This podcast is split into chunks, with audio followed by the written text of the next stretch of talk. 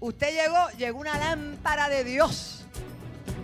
Y si no había con qué comparar de momento, como tú eres luz, el que está al lado queda evidentemente en tinieblas cuando ve la luz que hay en ti.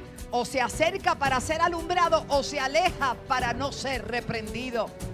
Tu testimonio deslumbra a la gente. Tu testimonio, hay poder en Cristo, deslumbra a la gente. Por eso es tan importante no solamente hablar de Cristo, sino vivir como Cristo, vivir conforme a la palabra de Dios.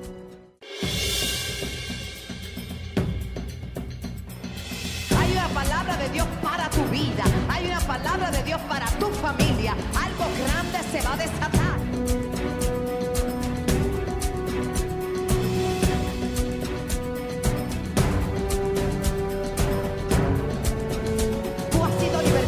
Para libertar. Tú has sido ungido para ungir. Tú has sido llamado para desatar la gloria. Tú has sido llamado para grandes cosas en este tiempo.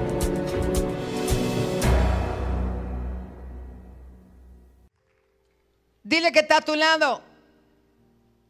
Mas sobre ti hay un nuevo amanecer. Sobre ti será vista su gloria.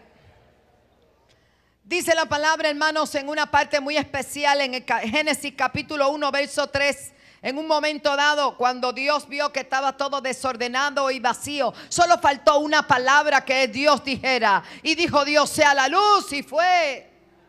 Solo Dios lo dice, ya es hecho.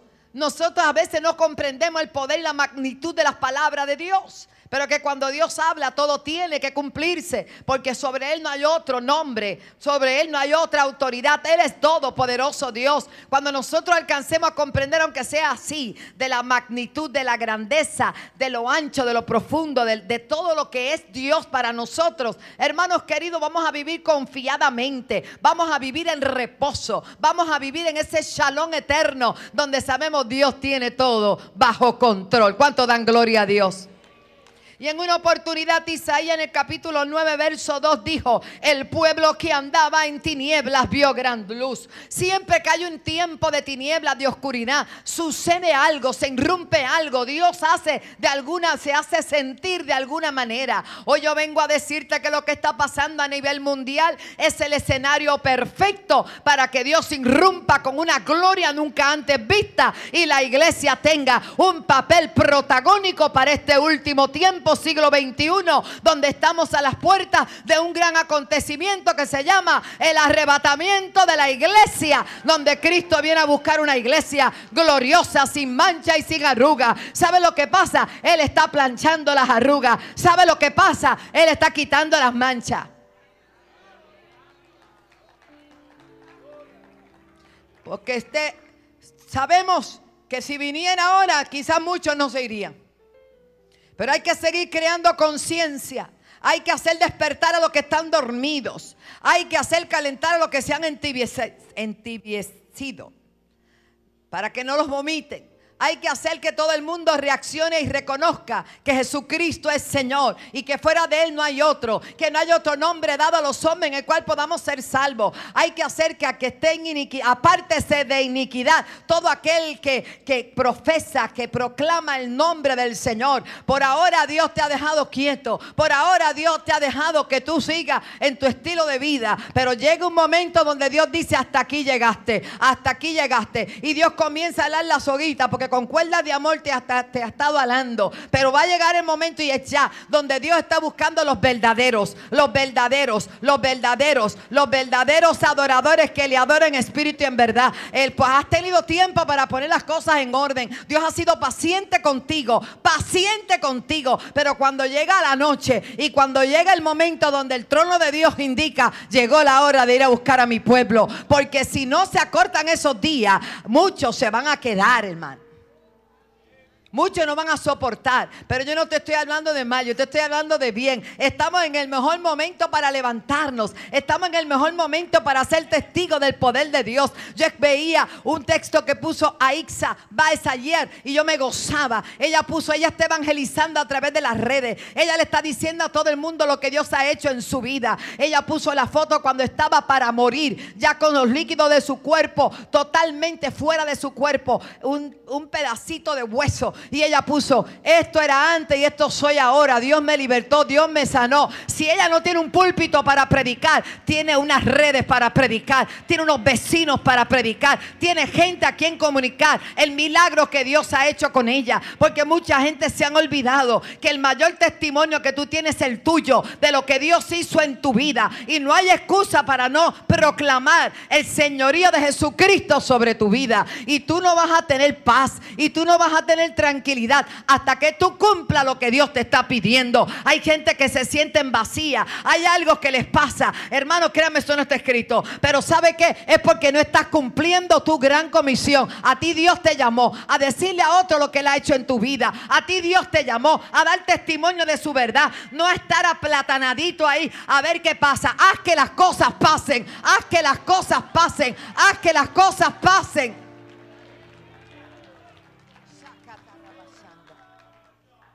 El pueblo que andaba en tinieblas vio gran luz. Mateo lo vio y le dijo, en Mateo 4:16 dice, el pueblo asentado en tinieblas vio gran luz. Hermano, Dios no te llama a levantarte si no va a pasar algo. Dios te llama a levantarte porque quiere que pase algo. Porque está a punto de pasar. Hubo tiempos extraordinarios en la Biblia, pero yo quiero decirte que yo no anhelo esos tiempos pasados. Si te doy de algo puedo dar gracias hoy es donde estoy, a la hora que estoy, en el tiempo que estoy. Hay gente que reniega de esta época. Te tengo noticia, Dios te hizo fuerte para este tiempo. Dios te dio las herramientas necesarias, la vestimenta necesaria, el calzado necesario, la estructura necesaria, la revelación necesaria, el poder necesario, la unción necesaria para que tú vivas en este tiempo. Lo que pasa es que tienes que subir al nivel donde Dios te está llamando. Lo que pasa es que no puedes seguir desde abajo. Las águilas vuelan alto. Las águilas no permiten que los vientos contrarios, rebas, sandalaya, los vengan a, estorbar. ¿Usted es gallina o es águila? Las gallinas cacarean y se quejan por todo. El huevo salió cacarea, el gallo vino cacarea, comió cacarea, por todo cacarea, pero el águila vuela alto y no deja que nada le estorbe. Yo no le estoy diciendo gallina ni, ni águila, ¿sabe? Usted sabrá qué. Alaba. No se sienta nadie, santo, aleluya. Jesús iniciando su ministerio. En el capítulo 4, verso 12 en adelante. Cuando Jesús oyó que Juan estaba preso, volvió a Galilea. Y dejando a Nazaret, vino y habitó en Capernaum, ciudad marítima en la región de Zabulón y de Neftalí para que se cumpliese lo dicho por el profeta Isaías. ¿Cuándo vamos a entender que en nuestra vida tienen que ocurrir las cosas que ya han sido antes dichas por Dios? Aquí nos habló el miércoles Señor de manera especial. Hay alguien que escribió sobre ti. Hay alguien que definió tu vida. Hay alguien que te ha prometido unas cosas. Pero hasta que tú no te levantes y le digas, Señor, heme aquí. Quiero hacer lo que tú me llamaste a hacer. Yo quiero caminar por donde tú me dices que debo caminar. Inicio. No tienes que orar para predicar a Cristo. No tienes que pedir confirmación para ganar alma. Hay gente que está esperando que Dios le hable nunca le habla, pues ya te habló y la primera parte no la has obedecido, ¿cree que te va a dar otras instrucciones? A Noé le hablaron una sola vez. A mí me impresiona la vida de Noé, algún día lo voy a conocer y usted también. Digo, sí, va para allá. todo el mundo se emociona con Moisés, yo me emociono con todo, pero a mí Noé me ministra. Porque en un tiempo de violencia, de pecado, de tanta maldad, de tan poca revelación, todo el mundo haciendo lo que le venía en gana. De momento, hermano, estaba este hombre y que Dios le escoge y le da unas directrices, le da un plano, le dice cómo hacer esa arca si nunca había llovido, si lo que caía era rocío, era una locura decir que iba a llover. Y este hombre comienza a edificar un arca con las burlas, con los vejámenes profanando a Dios, profanando la vida de aquel hombre. Él poquito a poco se fue a hacer el arca. Casi 100 años estuvo haciendo un arca. ¿Y quién le estorbó? Todo el mundo le estorbó, pero él no se dejó desenfocar ni una vez. Aquí Dios nos tiene que dar el martes, el miércoles, el jueves, el viernes, el sábado y el domingo todavía no arrancamos porque a ver si Dios me confirma. Hermano, ¿qué es lo que está esperando que te confirme? El mundo se está muriendo y nosotros nos estamos yendo porque no nos hemos entendido que Dios nos llamó a ganar nuestra familia. Dios nos llamó a ganar a nuestros vecinos. Hermano, levántate. Primero haz la acción de levantarte tú que estás así, que... Ah. María se quedó pegada en tu mente, ya María se fue, los árboles reverdecieron, la grama comenzó a salir, las flores están sacando su mejor belleza, los frutos están brotando, pero tú qué estás haciendo?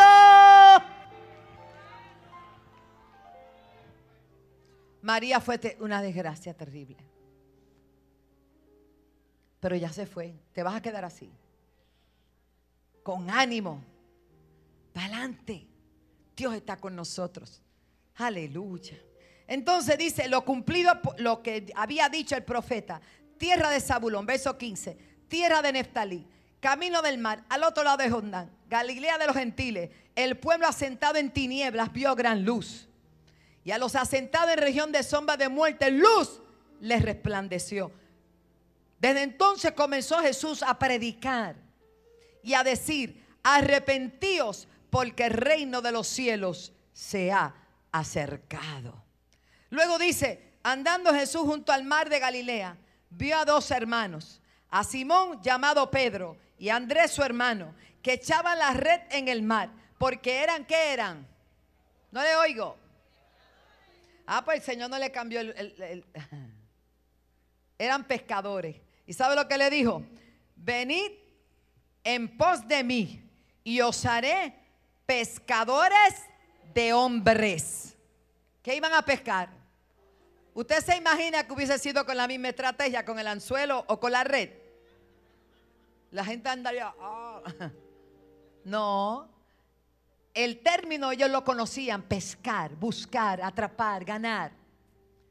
Pero lo que no habían conocido era el estilo, cómo se iba a hacer. Por eso les invitó a venir en pos de él, porque les iba a enseñar a ser pescadores de hombres. Pescar peces era importante para su sustento, pero pescar hombres era más importante porque iban de la muerte a la vida. No entiendo si todavía tú no comprendes que hay gente que va a estar contigo al lado de tu trabajo y puede venir, salir ese día y tú no le hablaste de Cristo, Dios te inquietó, con cuerda de amor, no te vuelvas fanático, no, no, con amor, demuéstrale primero, sé puntual, sé integral, si le cogiste fiado, págale, gloria para que te acredite, amén, háblale verdad, no le hables mentira, no vivas una doble vida que maldigan a Dios por tu causa, sino que tú tengas un testimonio que cuando tú le hables de Cristo puedan escuchar bien, porque tus acciones hablan más que tus palabras y que tú puedas hablarle del Señor. Si esa tarde esa persona sale y pierde la vida y tú no le hablaste del Señor, Dios te va a pedir cuenta.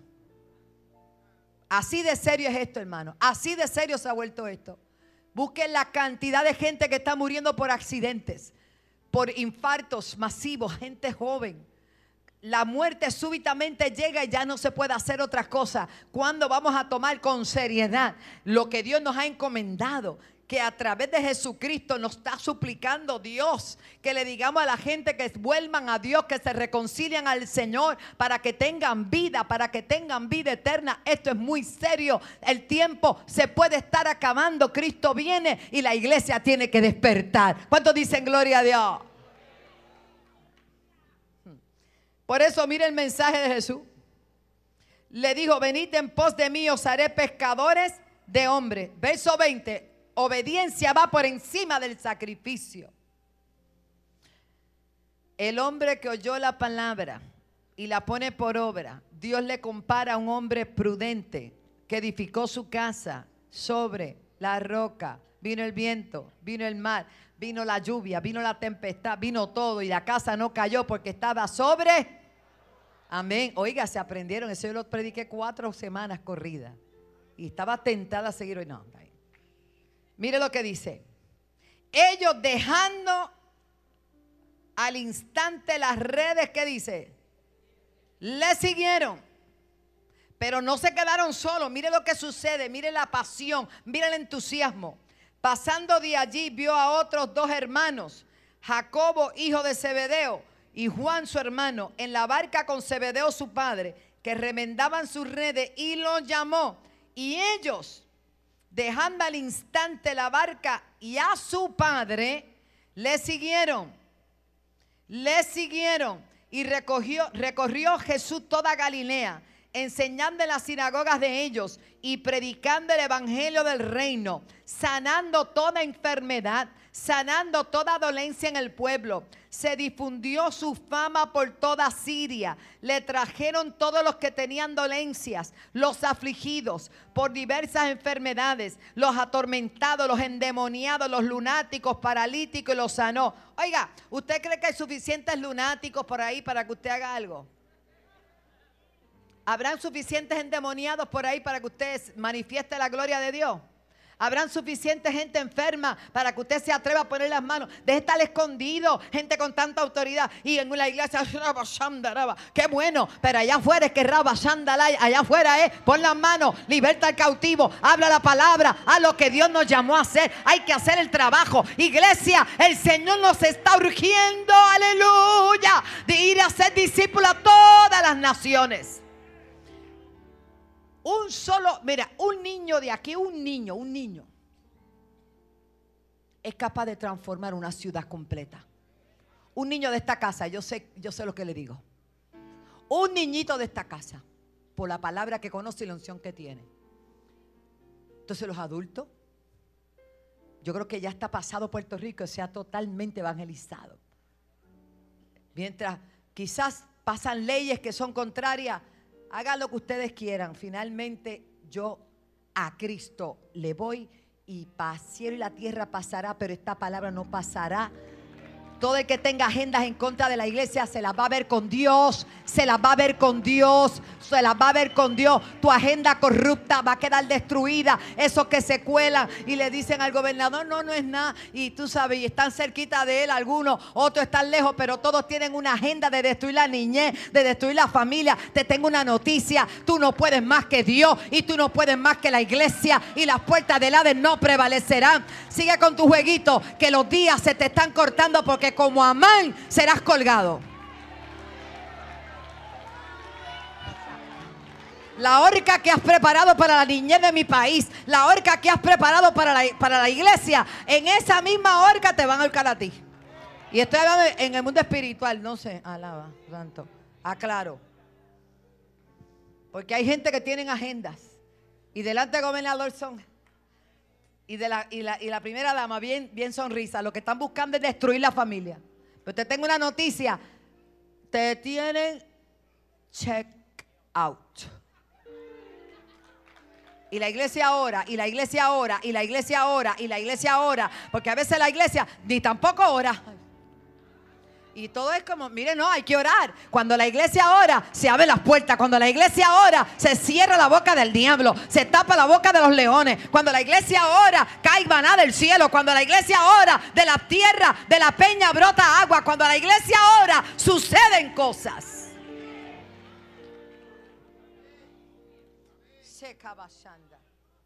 Ay, ay, ay. Así que yo creo que tenemos taller. Hay enfermos hay endemoniados, hay lunáticos. Ahora tienen otros nombres, más sofisticados para que no luzcan tan grave. Depresión, bipolar, eh, estrés eh, eh, post, tormenta, qué sé yo cuánto nombre hay. Yo voy a leer lo que dice la Biblia atormentados, los endemoniados, los lunáticos, los paralíticos, a todos los sanó, a los afligidos Y esto provocó un avivamiento, porque donde hay poder, y dice, y le siguió a alguna gente. No le oigo. ¿Quién te sigue a ti, mijo? ¿Quién te está siguiendo?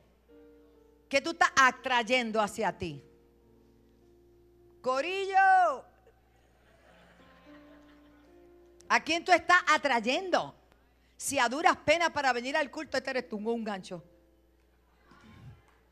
Pastora, llegué. Usted no sabe lo que ha pasado, pastora, esta semana. Hermano, tenemos que dejarle estar mirando para adentro y empezar a mirar para afuera. Si yo fuera a decirle los huesos que a veces me duelen, porque ya uno pasa de los 30, hace rato. Y si yo fuera a decir que hay que usarse un ungüento y stop pain por la noche, por lo, ¿sabe lo que es stop pain? ¿Alguien sabe lo que es stop pain? Me lo recomendaron y es bueno. Tú te echas un spraycito de eso y eso se penetra. Entonces, casi no podías caminar, pero, oye, está cogiendo viaje esto, gloria a Dios. Y una buena alif, anuncio no pagado. Mire, hermano, usted corre la milla extra, gloria a Dios. Y una oración. No me diga que usted no toma eso. ¿Cuántos están sanos? Ahora nadie, ni enfermo ni sano, nadie habla. Hay que echar para adelante. Este es el tiempo que Dios nos ha dado para hacer la obra de Dios, para establecer el reino de Dios en los corazones de la gente. En la multitudes te van a seguir. Esto no es un accidente, esto es provocado por la unción y el poder del Espíritu Santo. Levántate y resplandece, iglesia. Y dice el verso 25, y le siguió mucha gente, yo no sé, pero tengo por decirle a gente aquí que está mirándome con esa cara tan bonita de, de amigos, de hermanos, de hijos, te va a seguir mucha gente.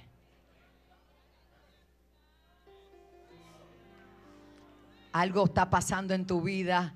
Muchachos, les va a seguir mucha gente. No, pero alguien, póngase de pie que está a su lado. Te, te va a seguir mucha gente a la iglesia, ¿eh? no, es para tu casa. Me los trae acá que yo los atiendo. Josué, te va a seguir mucha gente.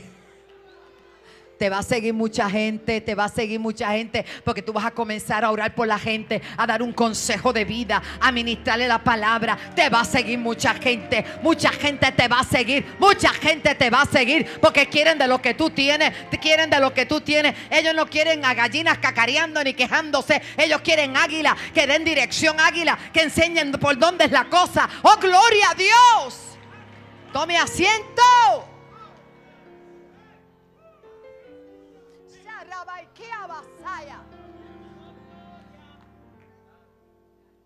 Le siguió mucha gente. Escuche bien. Hay una realidad. Juan 3. Juan 3. Lo que movió a Jesús a cumplir todo lo que el Padre le había asignado fue el amor. Todos conocemos lo que dice el verso 16 del capítulo 3. Dice que de tal manera amó de tal manera amó. ¿De qué manera estamos amando nosotros? Amó Dios al mundo que ha dado su Hijo unigénito para que todo aquel que en Él cree no se pierda, mas tenga vida eterna. Porque no envió Dios a su Hijo al mundo para condenar al mundo. Ojo, ese no es el mensaje que tú vas a llevar. El diablo te va a llevar. Mire, ya ese tiempo, por favor. Ya, ya casi en el infierno está la gente. Muéstrele para dónde es, para dónde es, para dónde es que se va para el cielo, para dónde es que hay vida eterna, cuál es el camino a seguir. La gente está en sufrimiento, la gente está en tormento, la gente está en pesar, en angustia. Rompe la llave, desata las ligaduras de impiedad. Tú tienes la unción para hacerlo. Mira lo que dice. Porque no envió Dios a su Hijo al mundo para condenar al mundo, sino para que para que el mundo sea salvo por él. Para que el mundo sea salvo por él. La condenación es la siguiente. El que cree, verso 18, hija. El que en él cree no es, pero el que no cree, pero creer, tiene pero tienen opciones, sí o no. Sí, porque usted le predicó. No hay excusa. El que no quiera creer ya será condenado porque no ha creído en el nombre del urgente Hijo de Dios. No es porque practique tal pecado o practique más cual pecado. El pecado es no creer. ¿Me entendió? Por consiguiente peca porque no cree. Pero los que son de Dios, alaba. Viven una vida abundante en Él, ¿cierto? Y el verso 10, voy por ahí, 18, 19. Y esta es la condenación. Ojo. ¿Cuál es la condenación? Que la luz se resplandeció, ¿verdad? Y esta es la condenación, que la luz vino al mundo y los hombres amaron qué? Las tinieblas que la luz. ¿Cuál era la razón? Porque sus obras eran malas. Verso 20.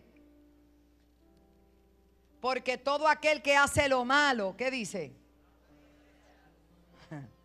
Aborrece la luz y no viene a la luz para que sus obras no sean. Pero cuando usted está en el trabajo, en la oficina, en el vecindario, en la escuela, donde sea que usted esté, usted llegó, llegó una lámpara de Dios.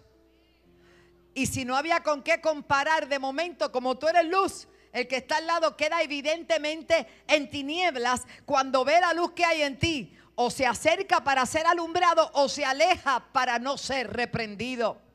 Tu testimonio deslumbra a la gente tu testimonio, hay poder en Cristo, deslumbra a la gente. Por eso es tan importante no solamente hablar de Cristo, sino vivir como Cristo, vivir conforme a la palabra de Dios. Yo voy a decir esto y esto no pasa en Puerto Rico, eso en otro país.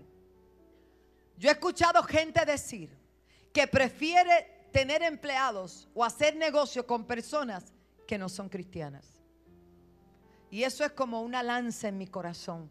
Pero el mío, eh, imagínese el de Dios. Por la falta de integridad que muchos aleluyas creen que por decir gloria a Dios y aleluya es todo.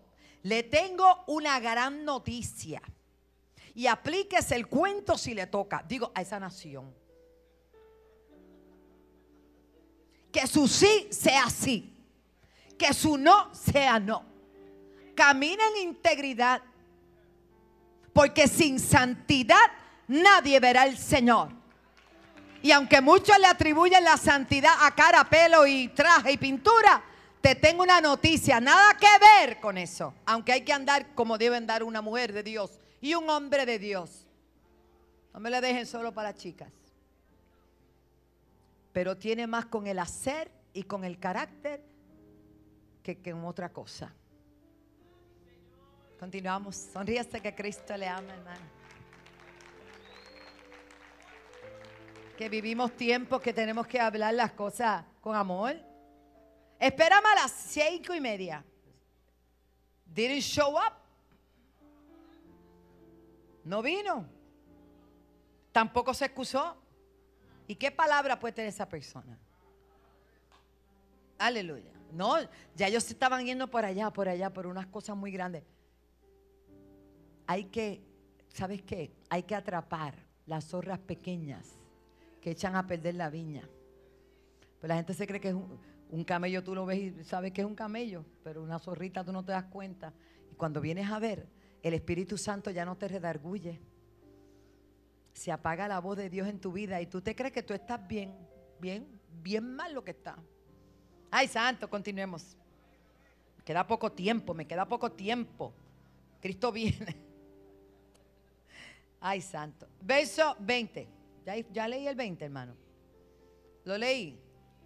Por eso es que yo quería saberlo. Verso 21. Mas el que practica la verdad viene a la luz para que sea manifiesto que sus obras son hechas en luz. Lucas 11, 33. Lucas, tome nota de esas, de esas hermosas palabras. Lucas 11:33. Levántate y resplandece. Aleluya. Mire lo que dice aquí.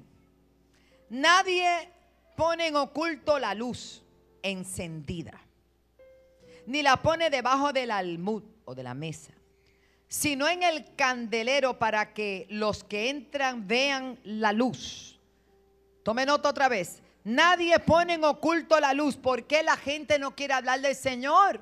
Si tú eres luz y estás llamado a hablarle a otros y alumbrar a otros. Amén. Así que tome nota sobre ese verso. Aquí hay un verso que me gusta mucho. Proverbios 4:19.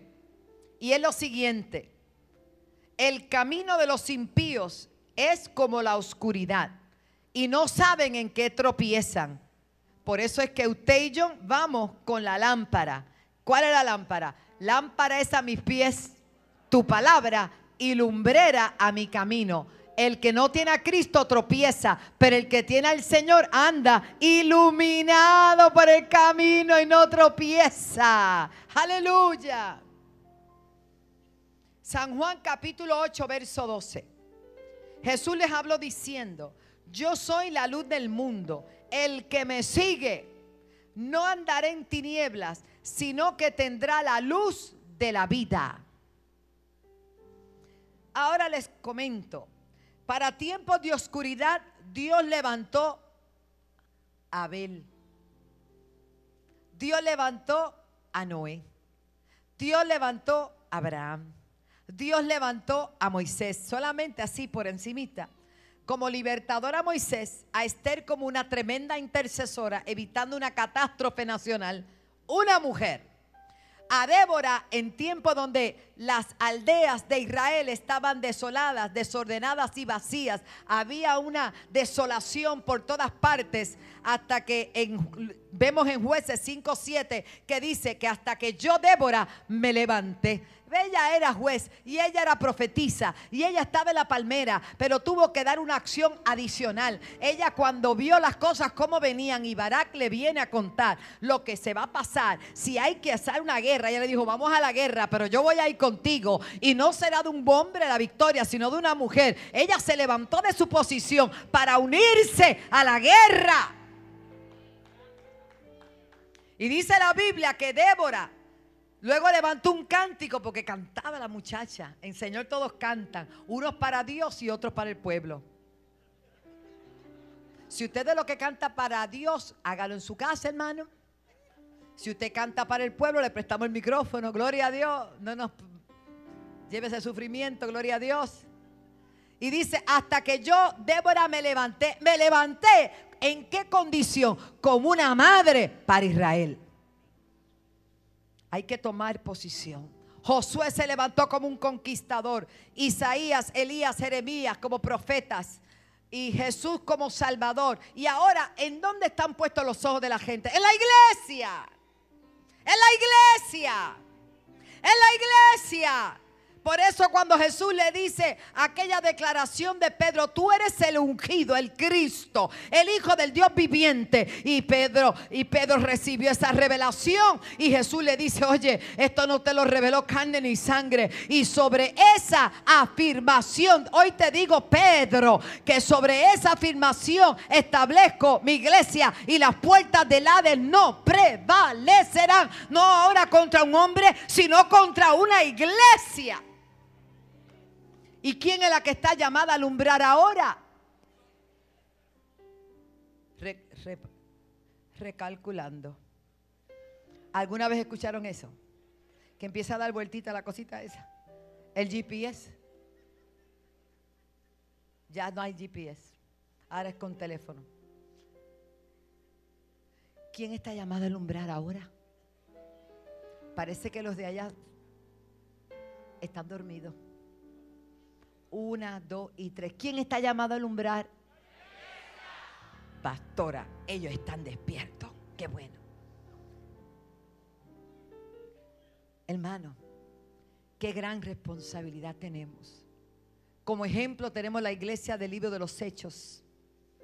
Una iglesia que comenzó a revolucionar todo el mundo conocido hasta ese momento.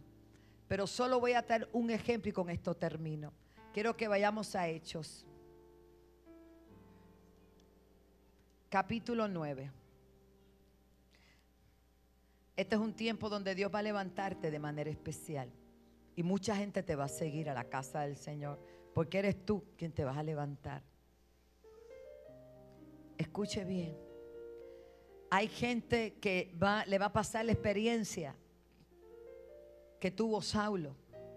Saulo respirando aún amenazas y muerte contra los discípulos del Señor. ¿Contra quién? No te extrañe ninguna persecución. Pidió cartas para la sinagoga de Damasco a fin de que si hallase a algunos hombres o mujeres en el camino, los trajese presos a Jerusalén. Pero la agenda no la conocía Saulo. Mas yendo por el camino Acontece que al llegar cerca de Damasco, repentinamente le rodeó un resplandor de luz del cielo. ¿Qué fue lo que le respondió? He aquí tinieblas cubrirán la tierra, mas sobre ti amanecerá Jehová, mas sobre ti resplandecerá su gloria. Vamos a, vamos a comenzar a escuchar testimonios como este, ¿sabe? Pero la luz ya está en ti. ¿Cuántos ya tienen esa luz? ¿Cuántos ya tienen esa luz? Mira lo que dice. De repente le rodeó un resplandor del cielo y cayó en tierra y oyó una voz que le decía, Saulo, Saulo, ¿por qué me persigues? Él dijo, ¿quién eres, Señor? Y le dijo, yo soy Jesús a quien tú persigues. Ojo, ojo allá, el que está haciendo las leyes. Ojo, dura cosa te es dar cosas contra el aguijón. Y aquí vemos al feroz, al valiente, al que iba, al que mataba, al que consentía con la muerte, al que era un general de generales, temblando y temeroso. Dijo, Señor, ¿qué quieres que yo haga? Y él le dijo, ¿qué le dijo? ¿Qué le dijo? Ah, yo sabía. Él le dijo, levántate. ¿Cómo le dijo? Y entra en la ciudad. Y luego te voy a decir lo que vas a hacer. Usted sabe lo que es eso, hermano. Un hombre tan valiente como Saulo. Un hombre que tenía cartas, cartas para venir a la sinagoga, a la iglesia de Damasco y meter preso a todo el mundo. De momento esa luz le resplandece y le hace caer de no sé si era un caballo, un camello, una mula, yo no sé, pero se cayó. Y ahora es que dice, dime lo que tú quieras, Señor, yo voy a hacer lo que tú digas. Esa luz que tú llevas, esa luz que cargamos, hace que otros vean a Dios, hace que otros vean y se arrepientan y cobren temor de Dios. Pero si no le hablamos, ¿cómo van a querer? Amados, oh, y los hombres que iban con Saulo se quedaron atónitos. Oían la voz, pero no veían a nadie. Saulo se levantó de la tierra y cuando abrió los ojos, porque los tenía cerrados, no veía a nadie. Así que se lo llevaron por la mano, cieguito hermano. Se lo llevaron a Damasco, donde estuvo tres días sin ver. No comió ni bebió. Diga, ayunó. Cuando no veas nada, ayuna. Pero mire lo que sucede, que Dios es maravilloso. Había entonces en Damasco, ¿a dónde era que iba Saulo? ¿A dónde iba? Había en Damasco un discípulo que ya había sido evangelizado, había sido ordenado, ya había sido comisionado y que se llamaba Ananía, a quien el Señor le habló en visión y le dice, Ananía, y él respondió, lo mismo que dijo Saulo, pero en otras condiciones, heme aquí, Señor. Heme aquí, Señor. ¿Cómo le decimos al Señor? Pues rompe tu agenda y comienza a hacer la de Él. Continuamos. Heme aquí, Señor. Y Él le dijo, ¿qué le dijo? ¿Qué le dijo? Pues que yo no oigo a todo el mundo. Hasta que no lo diga, yo no me voy. ¿Cómo le dijo? Acá atrás, ¿cómo le dijo? Onda Rolón, ¿cómo le dijo? Levántate. Parece que hay una posición que hemos asumido que no es la correcta, que estamos como muy cómodos, como en, un estado de confort. Y como nos diga el pastor, aleluya, recientemente José Satirio dos Santos, oiga, cuando se llega a esa posición, o te mueres o te eleva. Oh, yo he decidido elevarme, yo he decidido elevarme. Yo quiero hacer lo que Dios quiere que yo haga. Yo quiero poseer lo que Dios quiere que yo posea. Yo quiero alcanzar, oh gloria, lo que Él me llamó a alcanzar. Quiero conquistar lo que todo todavía no he conquistado.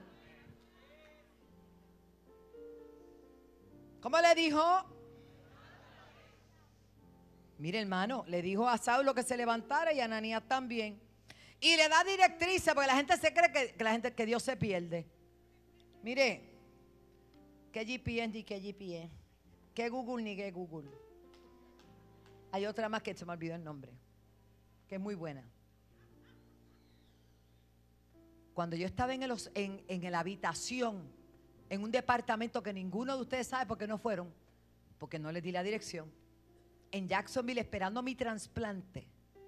Nos mudamos para un segundo piso en espera que sonara el Beeple, era Beeple, a cinco minutos de la iglesia, del hospital. Y cuando al mediodía yo estoy de rodillas con mi esposa en la habitación, el cuarto cerrada, llorando y diciéndole, yo me voy mañana para Puerto Rico. Pues yo no aguanto estar aquí. Yo me quiero ir con mi gente, con mi familia. No, no, no, no, yo me voy. Subían las escaleras tres hermanitos valientes desde Orlando que no tenían dirección, no tenían un mapa, no tenían nada, pero tenían el Espíritu Santo.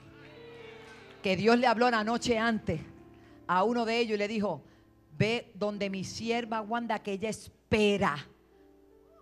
por el hígado. Y él hizo los arreglos por la mañana, buscó una mujer llamada Sara, una pastora muy linda, Sara Carro, que yo la vi una vez o dos en mi vida. Ella dijo así, ah, yo conozco a la pastora. ¿Tú sabes dónde está? No.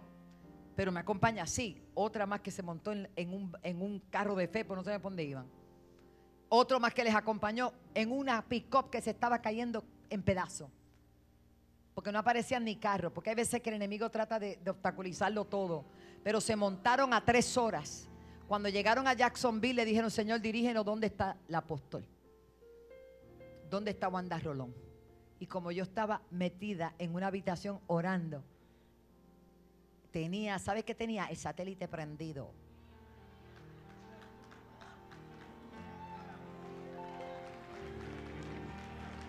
¿Cómo quieres que te encuentren si tienes tu satélite apagado? ¿Cómo quieres que te encuentres si no hay conexión? No hay señal, no hay señal, no hay señal, no hay señal. Prende tu señal activa, tu conexión con Dios para que tú veas cómo Dios te dirige, cómo Dios te habla, cómo Dios te ayuda. Dios es real. Yo vengo a decirle al mundo entero que Dios es real. Queremos ver la gloria, pero ni siquiera conocemos la historia. Yo no vengo aquí a pasar el tiempo, no porque no tenga nada que hacer. Si yo fuera a aceptar, y ahí está la pastora Elizabeth, todos los compromisos, todas las invitaciones, yo estuviese 366 días, porque le añadiría un día más, al año predicando en las naciones, pero todavía hay mucho que hacer en Puerto Rico, en la senda antigua, a través de lo que Dios ha puesto en estas manos y en las manos de todos. Y mientras yo oraba al mediodía, y esta vez estaba casi como gallina, Señor, me quiero ir, me quiero ir, no puedo, aguanto más esto. Mi vientre inflamado, el cáncer avanzando, los pulmones contaminados. Llegan esta gente que no al primer piso, yo no sé ni cómo llegaron al complejo porque era por, por seguridad. Sale Cove, al lado del hospital de la Clínica Mayo. ¿Cómo entraron? A nadie llamaron para entrar. Subieron al segundo piso, ¿por qué no el primero? Porque cuando es Dios no te equivocas. Tocan a la puerta. Mami está en la cocina. Ella mira por un huequito y ¿quién son ustedes? Eran tres. Venimos a traerle un hígado a la pastora Wanda Rolón. Mami abrió la puerta llorosa. Dijo, ¿cómo? Le miró las manos, no tenían nada. Y ella dijo, ¿cómo es eso? Los mandó a pasar. Va al cuarto y me dice, mira Wanda, ahí hay unos locos que dicen que vienen a traerte un hígado. Ella no entiende. Pero yo sí entiendo, porque yo estoy de rodillas diciéndole a Dios, Señor, mañana me voy, pase lo que pase, yo sé que mi vida está en tus manos. Dios respondió. Ellos llevaban tres horas de camino, yo no lo sabía. Yo estaba a punto de sacar un pasaje para irme al otro día, pero Dios me estorbó, Dios me estorbó porque yo tenía la señal encendida y él sabía que yo estaba orando. Usted no está delante de una mujer que no ha pasado nada, así que las críticas me valen nada. ¿Sabe por qué? Porque yo sé en quién he creído, yo sé de quién soy, yo sé a quién le sirvo, yo sé que mi redentor vive, yo sé que Dios es Por eso con estos ojos yo voy a ver el cumplimiento de todo lo que Dios ha hablado. Lo vamos a ver. Y esa gente, mami me dijo eso, inmediatamente yo, tú sabes, me peiné. Había cabellera larga para ese tiempo. Me maquillé. Voy ahora, mami, no son locos, no te preocupes. Mi esposo y yo salimos a la sala. Y le dijo, Dios le bendiga. De momento Dios me da una palabra profética, le suelto la palabra a esa gente. Y de momento Él me dice, Tato, me dice, eso está en el libro, en este libro, que yo no lo leo mucho porque en mi, tuve ocho años para escribirlo.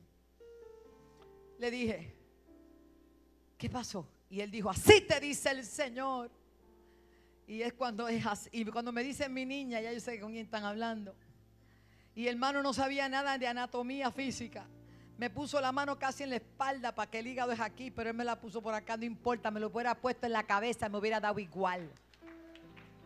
Porque lo que tenía que decir lo dijo, así dice el Señor, el hígado ya está. Yo no necesitaba un hígado en una cajita. Yo no necesitaba que me trajeran el hígado, el órgano físicamente. Yo solo esperaba una palabra, una palabra, una palabra. Y esa palabra llegó. Gloria. Al otro día, por la misma noche, me llamaron de Puerto Rico. Hay un hígado. Supe seguida que era el mío. Un hígado ungido pentecostal de la hija de un ministro que partió con el Señor. Y hoy día, hace 16 años, Dios hizo el milagro en mi, en mi vida. ¿Cómo no voy a creer? Mire muchacho. Anímate. ¿Qué te está pasando, iglesia? Vamos a llenar la casa, como dijo Dios. Vamos a llenar todas las iglesias de Puerto Rico y ampliarlas incluso. Hay trabajo que hacer. Mira lo que le dijeron a, a este muchacho, Ananía. Levántate y ve a la calle que se llama derecha. Mire que Dios da direcciones. El mismo que llevó a los que, los que me fueron a dar la noticia de mi hígado es el mismo que le habló aquí y busque en casa de Judas a uno que se llama Saulo de Tarso, porque he aquí él ora. Tenía la señal encendida. Tenía la señal encendida. ¿Cuántos quieren que Dios le hable? Activa tu señal. No estés mirando las cosas que te molestan, porque siempre habrá alguien que te va a poner un pie en el medio. Aprende a saltar, aprende a brincar, aprende a que esos son tramas del enemigo para estorbarte. Te miró mal, míralo bien. ¿Qué vamos a hacer? Tú puedes cambiar la gente, cambia tú. Cambia la forma de tú ver la vida, alégrate, gózate. Mire, usted puede creer que yo puedo andar así. Si mira lo que hizo Dios, por favor. Vete allí, porque aquí él ora y ha visto en visión a un varón llamado Ananías. O sea, Dios cuenta con este tipo y él no lo sabía. Dios cuenta contigo y tú ni te habías enterado. El que fue a donde mí no me conocía. Tato, se llama Tato, el nombre está en el libro. Y yo nunca lo había visto. Pero ¿qué vio Dios en él?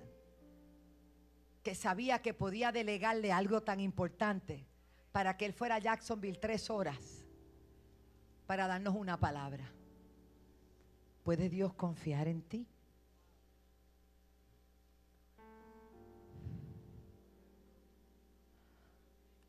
Ay, santo.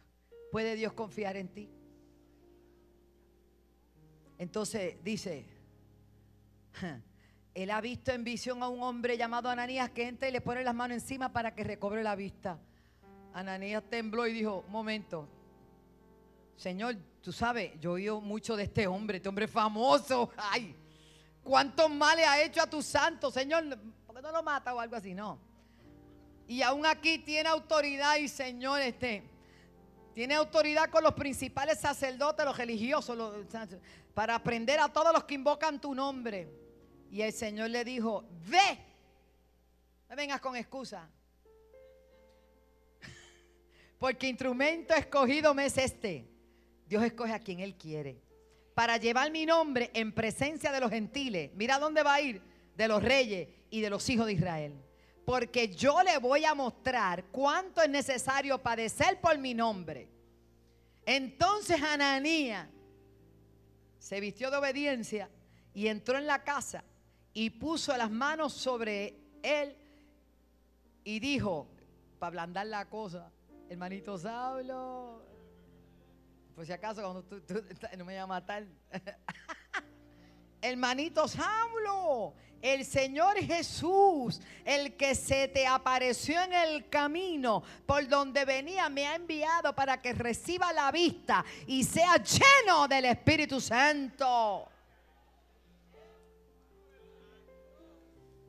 Y al momento, cuando le cayeron de los ojos como escama y recibió al instante la vista y levantándose fue bautizado. Y habiendo, después de eso comió hermano la gloria de Dios. Habiendo, se alimentó, recobró fuerza y estuvo Saulo algunos días con los discípulos en Damasco. Hoy te digo, levántate iglesia y resplandece y haz lo que Dios te llamó a hacer. Ponte de pie. Y aunque hay muchas cosas que quieren estorbar nuestro caminar. Sigue ganando almas, Omar. Sigue ganando almas. Sigue ganando almas, predicador. Sigue ganando almas, evangelistas. Sigue ganando alma, iglesia amada, preciosa, novia del Cordero. Iglesia, cuán gloriosa será esa mañana cuando venga el Señor. Como decía un hermano de nuestra iglesia, de los primeros miembros, era un anciano, muy anciano, el hermano Chiro. Íbamos a las iglesias como se usualmente se hacía con el grupo de hermanos a compartir y acompañar la campaña. Y cuando decían si alguien tenía un especial, allá iba Chiro. Lento, lento, lento, pero iba. Y yo decía, los jóvenes no van, pero él iba.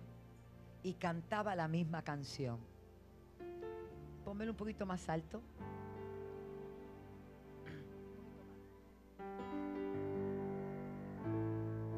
Yo solo espero ese día cuando Cristo volverá. Yo solo espero ese día cuando Cristo volverá. Afán y todo trabajo para mí terminará cuando Cristo venga a su pueblo a levantar. Ya él partió con el Señor y terminó su trabajo. Amada, mírame bien. Cristo te ama.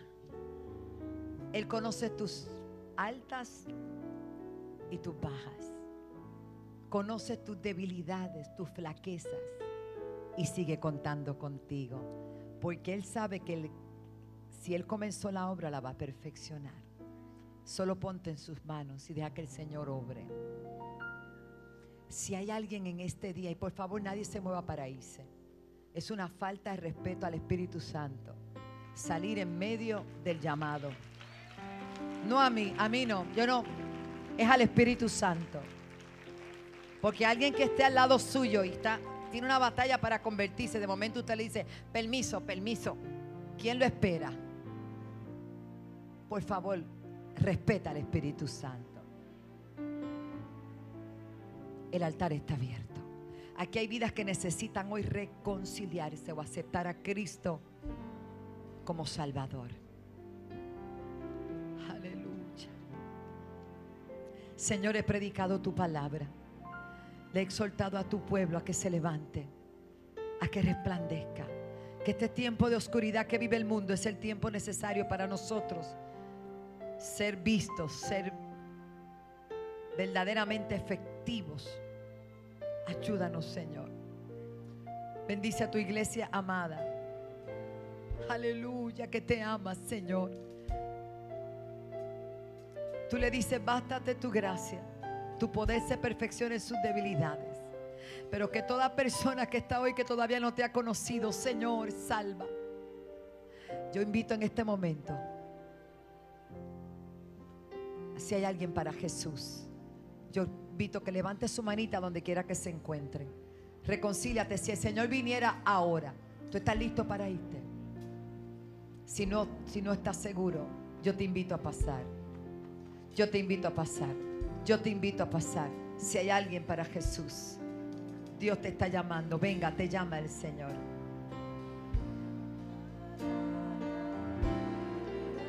Dios bendiga esta vida que se acerca.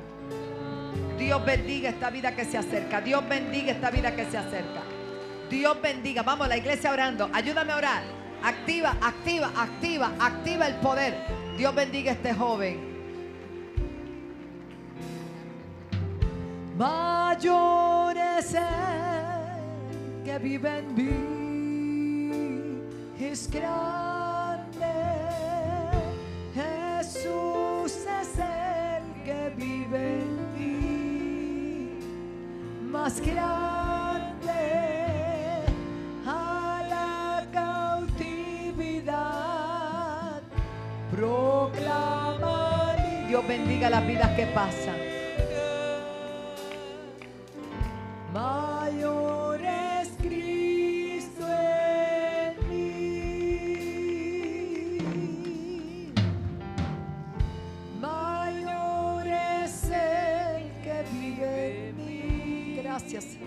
Romanos 8, 19 dice, porque el anhelo ardiente de la creación es el aguardar la manifestación de los hijos de Dios. Manifiéstese, iglesia querida. Dios bendiga esta juventud que pasa.